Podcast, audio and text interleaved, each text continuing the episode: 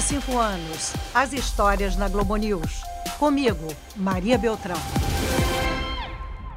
E o Senado aprova e promulga a lei que permite a reeleição. Agora está na Constituição. O presidente da República, governadores e prefeitos podem ser reeleitos uma vez e não precisam deixar o cargo durante a campanha. Em 1997, o Congresso aprovou a emenda constitucional que permite a reeleição. A transmissão de André Trigueiro, que era nosso apresentador do Jornal das 10, e Adriana Mota, nossa repórter em Brasília, fez parte de uma das coberturas mais importantes logo ali no começo da Globo News. A possibilidade de reeleição mudou o curso da história política recente do Brasil. E foram tantos e tantos acontecimentos a partir daí que foi preciso dividir em dois episódios esse podcast para dar conta de alguns dos momentos mais importantes. Agora você vai conhecer os bastidores das nossas coberturas, alguns exclusivos, do que aconteceu de 1996 até 2013.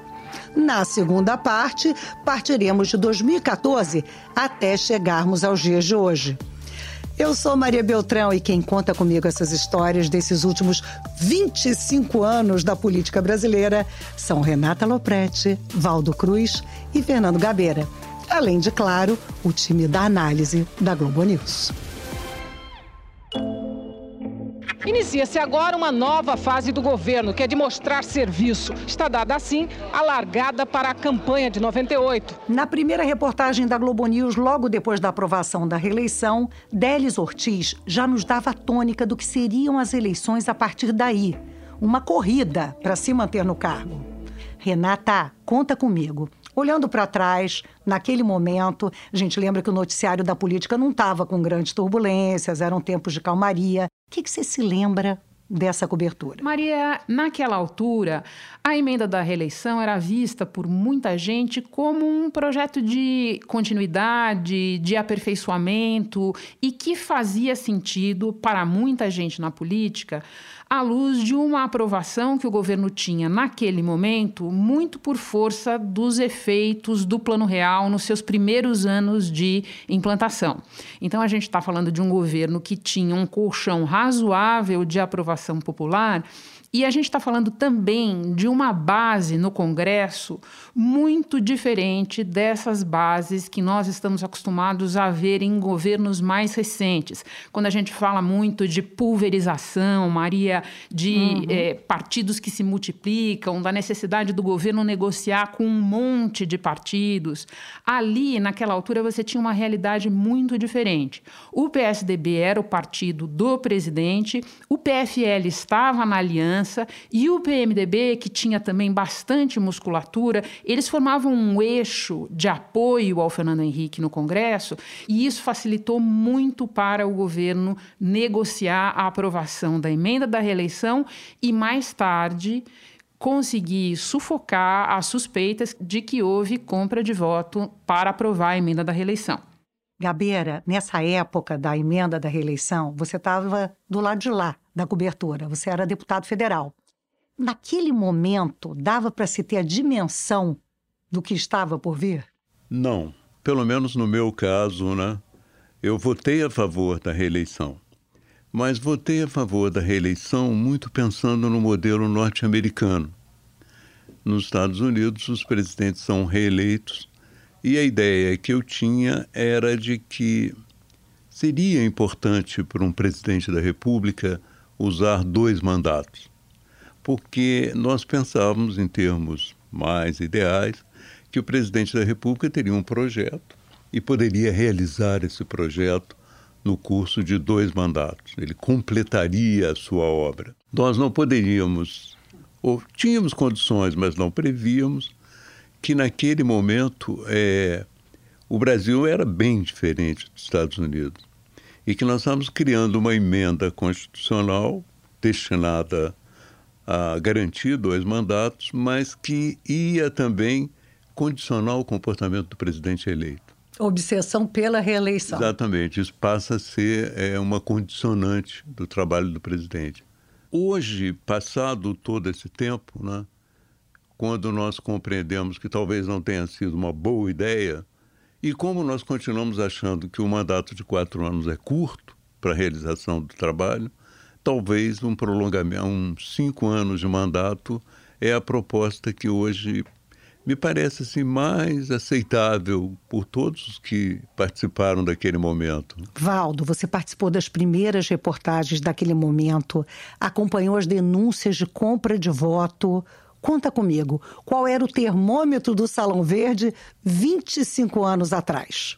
Olha, Maria, o Salão Verde fervilhou. Mas, como disse a Renata, na época, o ex-presidente Fernando Henrique Cardoso tinha uma base parlamentar sólida, é, formada pelo PSDB e PFL, que eram partidos bem maiores do que são atualmente os partidos.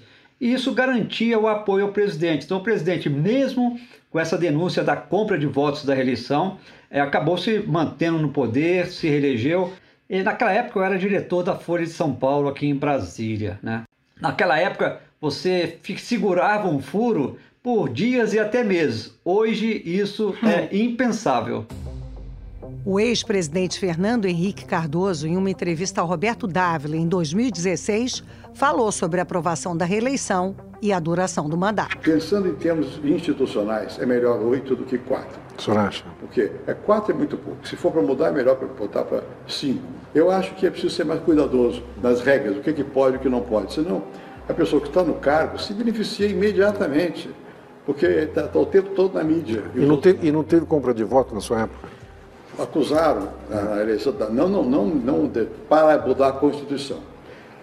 Parece que houve três ou quatro que. Foram venderam. caçados, né? Foram caçados. É. Porque não foi apoio meu, do PSDB, nem do Sérgio Mota, de ninguém. O que acontece é que nós tínhamos uma maioria enorme, o, o Brasil todo queria.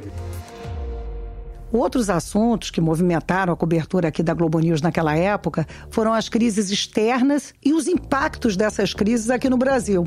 A primeira delas, em 1997, foi a crise dos tigres asiáticos, quando países do sul da Ásia tiveram uma desvalorização brutal das moedas.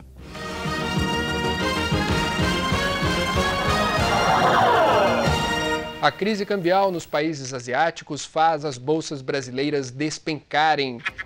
Depois veio a crise financeira da Rússia, que levou ao colapso do sistema bancário russo. A Rússia segue em dificuldades. O capital estrangeiro vai deixando nossos mercados. E o Brasil passa a ser visto no exterior como um país de maior risco para o investimento estrangeiro. Do lado de cá, tivemos juros altíssimos, bolsa em frangalhos, aumento da inflação e a desvalorização do real. E neste sábado, o ministro da Fazenda Pedro Malan chega dos Estados Unidos e se reúne com o presidente Fernando Henrique. Não há nada especificamente relacionado com o Brasil. As bolsas estão sendo afetadas por algo que tem a ver com um contexto internacional mais amplo e que exige algum tipo de ação mais coordenada dos países e das instituições multilaterais. Valdo, todo aquele otimismo né, que só fazia crescer com a chegada do Plano Real balançou. Nos últimos 25 anos, qual crise externa foi mais difícil de cobrir ou teve mais impacto para a nossa história? Olha, Maria, eu acho que aquelas duas crises, dos tigres asiáticos e também a crise russa, foram muito delicadas para o Brasil naquele instante. Né? É, eu me recordo muito bem que o presidente Fernando Henrique Cardoso se elegeu com base no real valorizado. Né? Não sei se você lembra, teve um período que o, o, real chegou a valer mais que o dólar. Isso é impensável. Imagina hoje, Mário, é, um dólar vale mais do que cinco reais. Né? Parece outra vida, Valdo. Totalmente outra vida, Maria. Agora, claro que também foi um momento, acho que talvez um dos momentos mais tensos do governo Fernando Henrique Cardoso. Quando ele foi ali pressionado a acabar com aquela política da paridade do real com dólar, porque ela estava se tornando inviável economicamente. Quando veio a desvalorização do real, Maria, aí muitas empresas ficaram em dificuldades. Muita gente tinha aproveitado o real valorizado para contrair dívidas no exterior. E de repente suas dívidas ficaram muito elevadas. Aí no meio disso tudo ele troca Gustavo Franco por Chico Lopes, não durou é, muito tempo, acabou demitido também. E aí foi trocado por Armínio Fraga. E Armínio Fraga deu uma paulada na taxa de juros, é, mudou totalmente a política econômica e ali salvou o governo Fernando Henrique Cardoso. Aí não sei se você lembra, Maria, outro dia tenso foi quando Chico Lopes foi preso dentro da CPI. CPI. Foi o momento mais delicado na área econômica do governo Fernando Henrique Cardoso. Inclusive, Valdo, já já eu quero voltar a falar da história da CPI dos bancos, porque CPI é um assunto que agita a política e a nossa cobertura. Mas antes, eu quero lembrar que não bastasse a crise econômica no segundo governo FHC, a gente teve outro pesadelo. O racionamento de energia, que, aliás, nos assombra até hoje. A falta de energia atingiu 10 estados. Um gerador trazido às pressas pelos bombeiros foi a salvação dos doentes internados nesse hospital de Vitória, no Espírito Santo. Em São Paulo, o metrô parou. Os ônibus elétricos também. Saí do serviço às 10, tô no metro, cheguei no metrô 10 e 20 agora já são meia-noite. Moro no vigésimo andar, então não vou aguentar subir 20 andares, então é melhor ficar aqui parado. Renata, o racionamento de energia completa 20 anos em 2021. Conta comigo o que mudou nessa cobertura de lá para cá. Eu me lembro que num grande apagão de 1999, eu saí do jornal no final da tarde e eu percebi, como a gente sempre percebia, problemas na cidade de São Paulo quando alguma coisa dava muito errado, que era um mega congestionamento. E celular naquela altura até existia, mas ele não era aquele equipamento inteligente de apuração de informações que é hoje para todos nós. Eu me lembro de ter tomado consciência do que estava acontecendo pelo rádio e me lembro muito, Maria Maria, daquele momento, uma certa diferença de percepção dos jornalistas e dos leitores para o que estava acontecendo.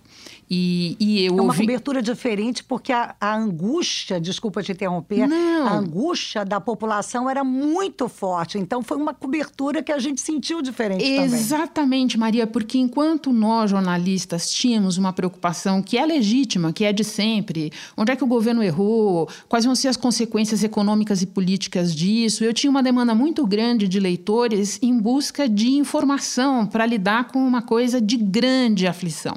E como afetou tão diretamente a vida das pessoas, quando chega em 2001 no racionamento, a gente tem ali uma grande consequência política. O governo Fernando Henrique morreu no racionamento de 2001. Ele entrou na campanha eleitoral de 2002 já sem condições de se recuperar, porque o racionamento foi um desgaste muito, muito grande. Começou o racionamento, as indústrias das regiões Nordeste, Centro-Oeste e Sudeste foram as primeiras a experimentar o remédio amargo.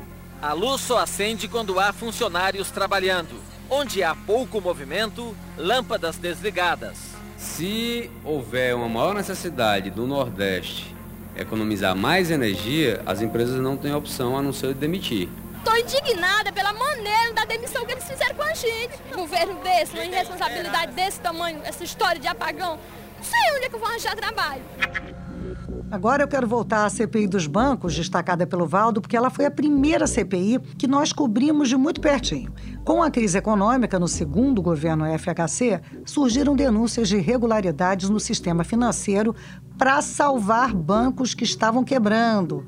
Não demorou muito, foi instalada a CPI dos bancos e as investigações sacudiram a República. A Polícia Federal apreende documentos dos bancos Marca e Fonte Sindan e entra na casa dos banqueiros Salvatore Cacciola e Luiz Antônio Gonçalves para investigar duas denúncias que agitam Brasília: venda de dólares abaixo do mercado e vazamento de informações privilegiadas do Banco Central. Em Londres, o presidente Fernando Henrique disse que o governo não tem o que esconder e não teme a CPI dos bancos. CPI tem que ser uma coisa encarada com tranquilidade, não pode ser encarada como um sobressalto. O governo não tem nada a esconder, nada a temer. A CPI apresentou seu relatório em novembro de 1999. Salvatore Cacciola chegou a ser preso, mas nenhum outro envolvido foi punido. No ano seguinte, em 2000, o Congresso mudou o foco para as eleições municipais, que tinham duas novidades para lá de importantes. A votação 100% informatizada, com urnas eletrônicas em todas as cidades do país, e a possibilidade de reeleição de prefeitos. O resultado dessa corrida eleitoral foi favorável ao Partido dos Trabalhadores. O presidente Fernando Henrique reconhece o avanço do PT nas eleições, mas argumenta que os partidos da base governista tiveram um bom desempenho, o que significa um equilíbrio das forças políticas. Quanto melhor forem os prefeitos, melhor será para o Brasil, independentemente dos partidos aos quais eles pertencem. O Congresso passa agora a viver uma nova fase onde as atenções ficam voltadas para futuras eleições. Em 2002, PT e PSDB voltaram a duelar nas eleições presidenciais. Boa noite. Eu sou André Trigueiro e estes são os destaques de hoje no Brasil e no mundo. Luiz Inácio Lula da Silva é o novo presidente eleito do Brasil. Lula derrotou José Serra em todos os estados do país, exceto Alagoas. Prometo manter, defender e cumprir a Constituição. Hoje é o dia do reencontro do Brasil consigo mesmo. Viva o povo brasileiro!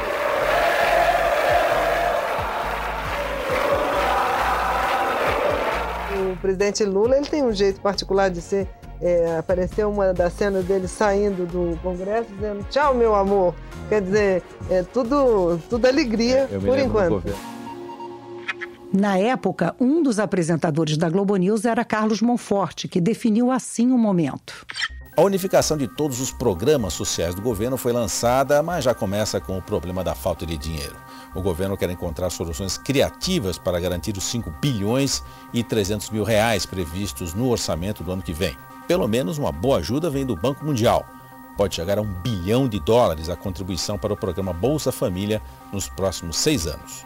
Essa sim é uma guerra que vale a pena todos nós participarmos, porque ela não prevê matar ninguém, pelo contrário, prevê recuperar milhões e milhões de vidas que estão sucumbindo pela miséria. Em 2005, o governo mergulhou em um escândalo que marcaria a democracia brasileira e a nossa cobertura. O mensalão. Olha, para mim, a CPI do mensalão foi a mais emblemática pelos embates, pelas revelações que foram feitas ali dentro da comissão e principalmente pela mudança na nossa cobertura. Nessa época, eu me lembro que a gente teve o avanço da tecnologia, com a internet se popularizando e as informações então chegando muito mais rápido às pessoas. Isso tudo ajudou o Brasil a acompanhar ainda mais de perto os três poderes. Aquele momento me transformou como âncora e acho que transformou toda a nossa equipe. Na entrevista ao jornal Folha de São Paulo, o presidente do PTB, aliado do governo Lula, revelou a existência de um esquema de pagamento de propina a deputados em troca de apoio. Chamou de mensalão. O ex-presidente do PTB, José Carlos Martinez, foi quem primeiro falou desse esquema, segundo o deputado Roberto Jefferson. Em setembro de 2003, ele me procurou. O Roberto aqui, o Delube me procurou ele está fazendo um esquema de mesada, um mensalão, para os partidos da base. O PP e o PL quer que o PTB receba 30 mil reais para cada deputado.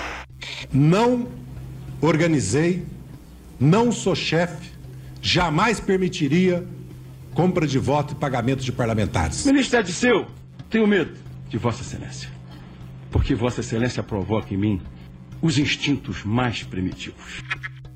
Renata, a entrevista com Roberto Jefferson, que o Heraldo Pereira citou nesse arquivo da nossa cobertura, foi você que fez e ela foi o divisor de águas nas investigações do mensalão e do governo Lula. Como foi aquele momento? Maria, para quem não acompanhou de perto, talvez seja importante lembrar que toda aquela história começou com um caso de pequena corrupção nos Correios, com uma propina de 3 mil reais paga a um funcionário que se chamava Maurício Marinho, que tinha sido indicado para o PT, pelo PTB do Roberto Jefferson para o cargo. O Roberto Jefferson já era minha fonte e a partir do momento em que estoura o escândalo dos Correios e todo mundo fica de olho de, nele, eu passo a tentar fazer a entrevista sem saber é, se eu ia conseguir, porque tudo bem que ele já era a minha fonte, mas eu e a torcida do Flamengo queríamos entrevistar uhum. o Roberto Jefferson. Tanto é que no momento em que o Roberto Jefferson decide falar, decide dar a entrevista, e basicamente é porque ele percebeu que ele tinha palavras dele, que o quarteirão tinha isolado, tinha sido isolado com ele sozinho lá para explodir. Ele resolve falar no dia que eu vou ao apartamento funcional de deputado que ele ocupava naquela altura, a minha principal preocupação era escapar dos colegas, porque eu sabia que aquela altura tinha é, plantão de gente na porta do Roberto Jefferson e quis o destino que eu chegasse no apartamento dele num domingo, hora do almoço, em que todo mundo tinha saído do raio do plantão para almoçar. Inacreditável. Ninguém me viu entrar, ninguém me viu sair, a não ser o fotógrafo da Folha que foi encontrar comigo lá. E é sorte e, ou providência, e é, não sabemos. E, e, aquela, e aquela foi uma das ocasiões na vida, eu sempre falo para as pessoas, em que eu entendi que as fichas do que acontece, elas caem separadamente para você. Primeiro cai a ficha jornalística. Você ouve a pessoa, você vê o tamanho daquilo e você já sabe que você tem que tomar providências. Lembrando de novo o Valdo lá em cima, acho que foi uma das últimas oportunidades em que a gente pôde é, guardar um furo para o dia seguinte. No caso, não era nem por muitos dias, não, mas era para o dia seguinte. E essa foi a ficha jornalística. Agora, a ficha política do tamanho do estrago, eu só fui perceber quando eu já estava tirando a entrevista, como a gente falava antigamente, tirando a fita, editando a entrevista, e eu percebi que os telefones fixos da sucursal não paravam de tocar, não paravam de tocar, eu não sabia o que era. Ah, o Roberto Jefferson, depois que deu a entrevista para mim, cometeu um ato de crueldade, digamos assim, e ligou para o Aldo Rebelo, que era ministro naquela altura, avisando. Eu dei uma entrevista para a Folha de São Paulo. Eu só posso imaginar o tamanho da confusão que houve na esplanada naquele dia. O Roberto Jefferson jogou a bomba e ainda avisou: ó, oh, vai explodir. Renata, e na CPI do mensalão, qual foi o momento da cobertura que mais te marcou?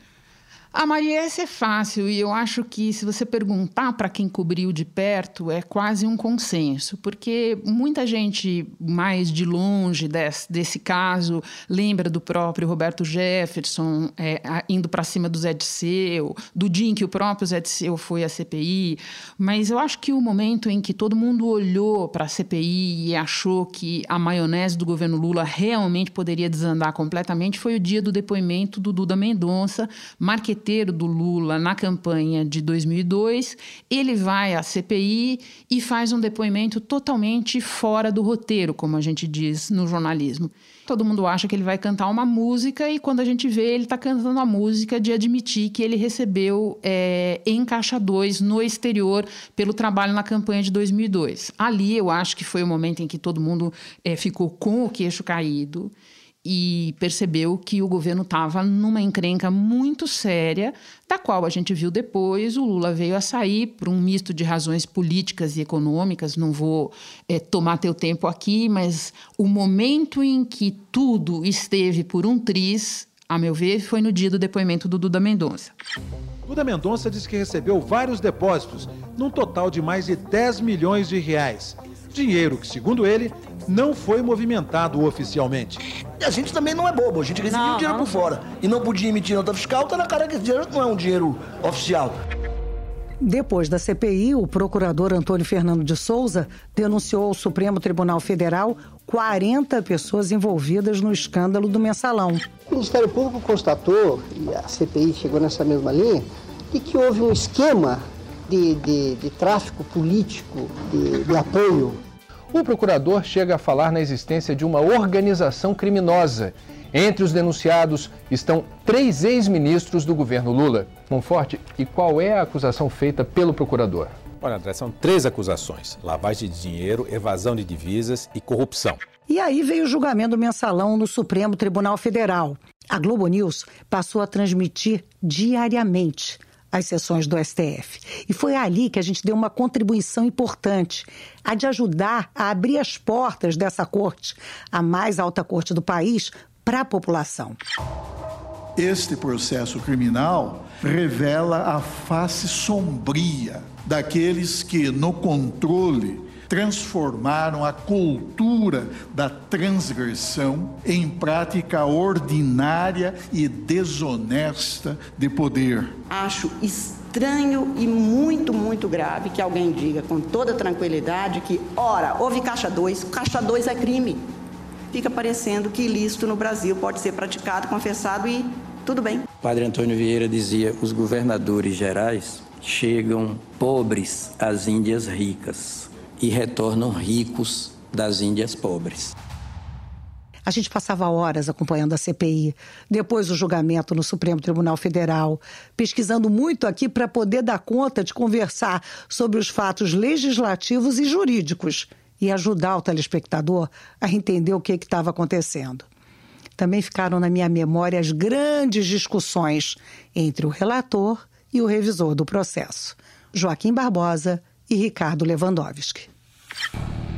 São tantas as vantagens. Ministro, data vênia, Vossa Excelência está sofismando, porque não, as penas se que somam. É, que advoga para ele? Não, Vossa Excelência advoga o quê? Vossa Excelência é, faz parte fazendo, da promotoria da, do Ministério Público? um comentário jocoso, só isso. Joaquim Barbosa, ninguém advoga para ninguém aqui, todo mundo é juiz. A experiência nos ensina que a virulência não é produtiva.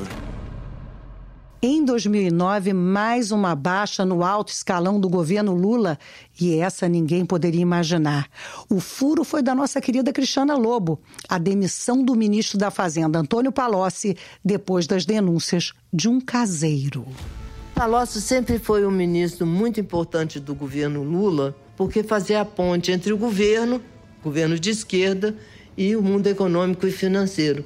Então, estava tudo resolvido para o presidente Lula. De repente vem o escândalo do jardineiro Francenildo. Isso era uma sexta-feira e passou o fim de semana nessa grande expectativa. Na segunda-feira eu fui cedo para o Palácio do Planalto para acompanhar a movimentação, porque eu sabia que alguma coisa ia acontecer com o ministro da Fazenda. Fico ali andando para um lado e para o outro no quarto andar, porque não pôde, o jornalista não pode ficar parado ali no quarto andar. Depois do almoço, chega ao palácio o ministro, ex-ministro do Planejamento, naquela época ele era presidente do BNDES, Guido Mantega. Eu falei, uai, o que, que o senhor veio fazer aqui? Ele falou, ah, o presidente me chamou. Eu falei, então o senhor vai ser o ministro da Fazenda. Ele falou, não, que isso, eu estou bem lá no BNDES.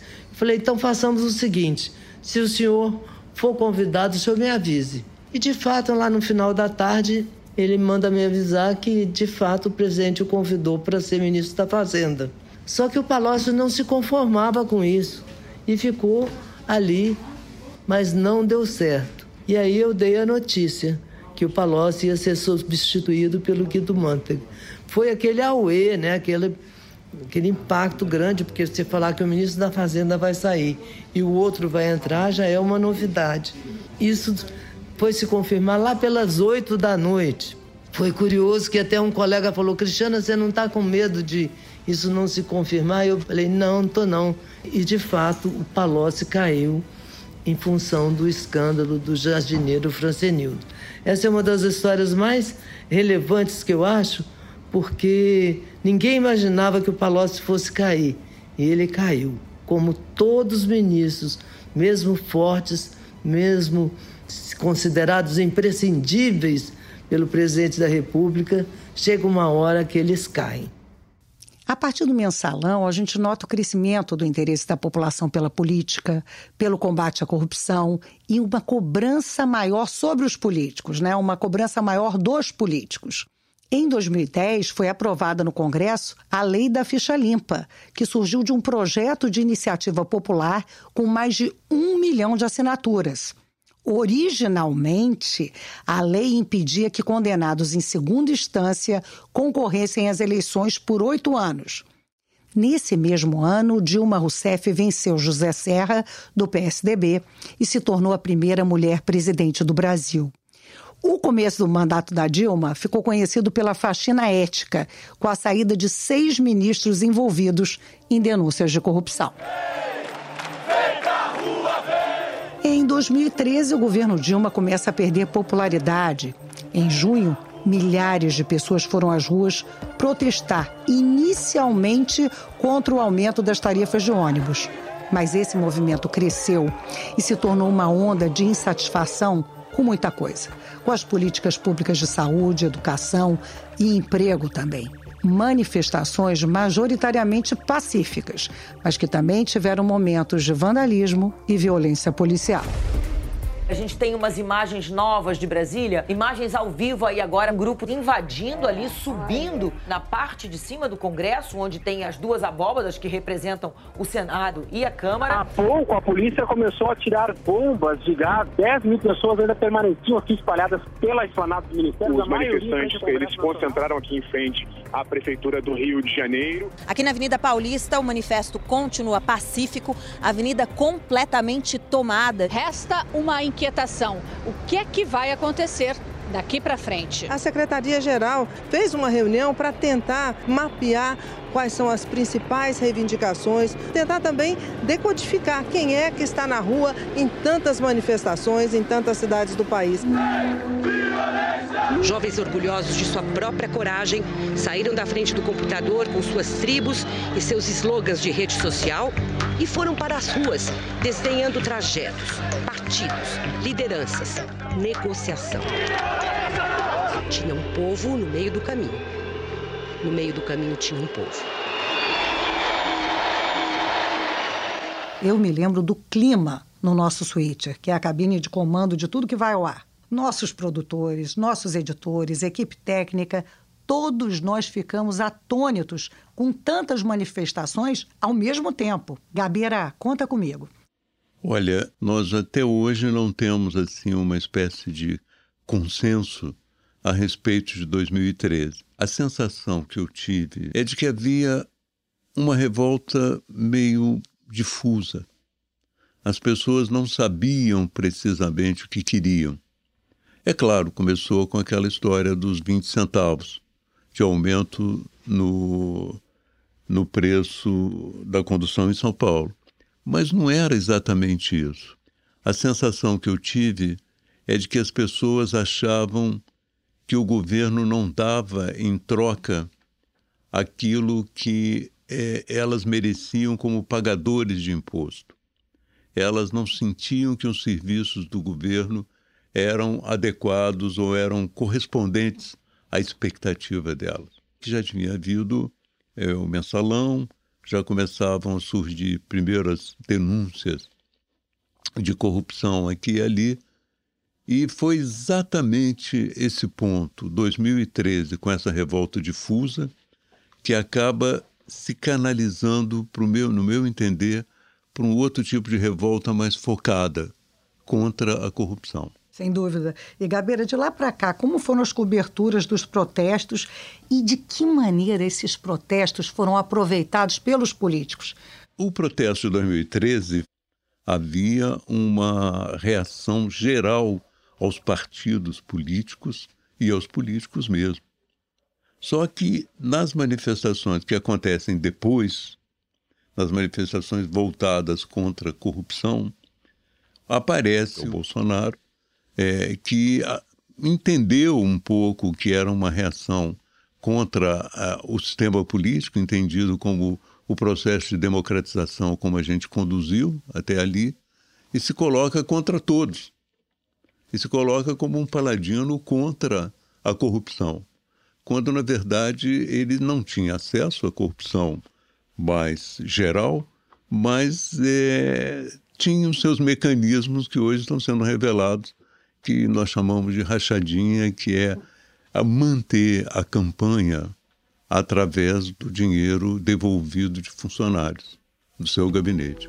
É, Gabeira, são muitos os avanços e recuos da política brasileira. Um eterno ciclo de expectativas, frustrações e esperança. Mas ainda temos muito que conversar sobre alguns fatos que aconteceram a partir de 2014 e que são fundamentais para entender como chegamos a esse ponto da história.